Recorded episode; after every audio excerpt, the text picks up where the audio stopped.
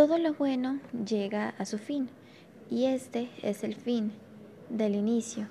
Para terminar con esta sección de nuestro proyecto y podcast, Hot Science, venimos con esta duda desde hace mucho, lo cual es el centro de nuestra investigación y es cómo se relaciona el arte con la biología de las relaciones sexuales y cómo el erotismo se representa e impacta en dichas obras.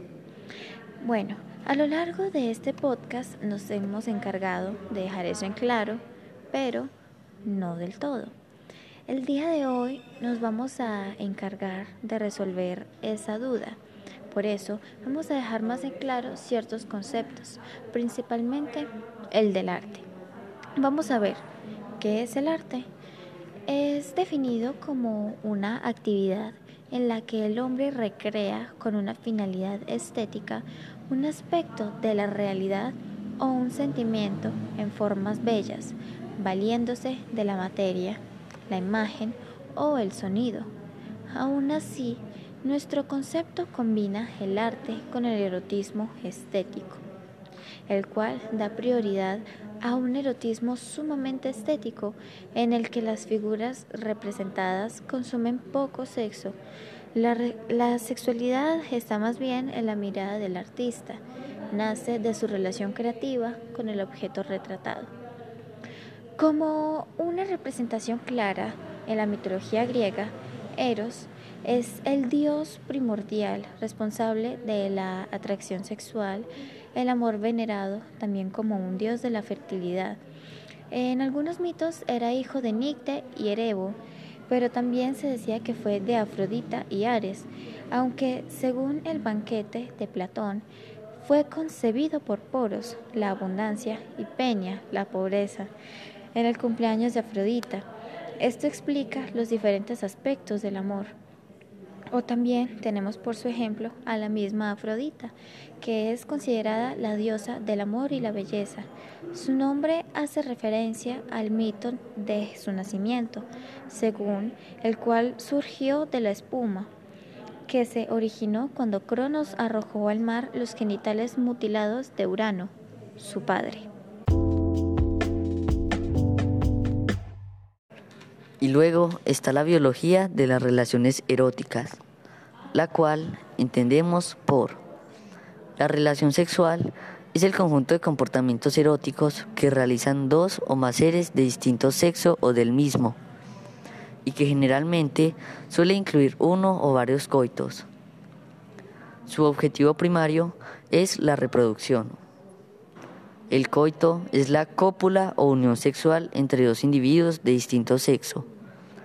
En los seres humanos, el coito es una parte de la relación sexual e implica la participación de los órganos genitales externos o internos. El sexo tiene dos componentes, a veces separados y a veces muy unidos. Uno es fisiológico, la formación de un nuevo ser. El otro, emocional, la expresión de la pasión y del afecto entre dos personas. Ahora, ya que tenemos los conceptos básicos, vamos a la resolución de la pregunta. Los conceptos compartidos en este podcast nos permiten dar cuenta de aquello que circula en distintas fuentes, con el fin de establecer una aproximación a las posibles relaciones que se tejen entre el arte y la biología en la contemporaneidad entendido esta como la relación particular que se establece entre diversos aspectos en un tiempo dado, pero que puede dividir el tiempo y transformarlo a partir de las posibles relaciones que se establecen con otros tiempos, leyendo la historia y citándola a partir de una exigencia, la cual debe responder. En pocas palabras, el pasado es solamente una sombra traída a partir de una interrogación teórica a la luz del presente. Dichas relaciones han permanecido en distintos periodos de la historia, mostrando que no siempre han sido iguales, sino que responden a unas particularidades que las condicionan y presentan de cierta manera. De acuerdo con ello, el presente capítulo evidencia encuentros entre el arte y la biología a partir de diversidad de prácticas. de las cuales algunas confluyen en el escenario educativo y brindan posibilidades para repensar. En este caso en particular, la formación de maestros y la enseñanza de la biología. Perspectiva general. Relaciones arte y biología. Las relaciones entre el arte y la biología, en su generalidad, han sido constantes, partiendo desde las primeras pinturas rupestres, en donde se representaba a los animales en los ecosistemas habitados por humanos. Asimismo, la relación arte-biología a las sombras de lo contemporáneo se configura conceptualmente en el siglo XX, con autores como Edward Steichen a partir del material fotográfico, exponiendo temas de investigación innovadores para la época, tales como la genética medeliana. Educativo. Relación arte-biología en el ámbito educativo. Ahora bien, tratando de aterrizar y de visibilizar algunas posibilidades de las relaciones arte y biología en el escenario educativo, se encuentran diversidades de talleres, seminarios y experiencias en general que permiten dar cuenta del impacto que estas relaciones han tenido en los procesos de formación.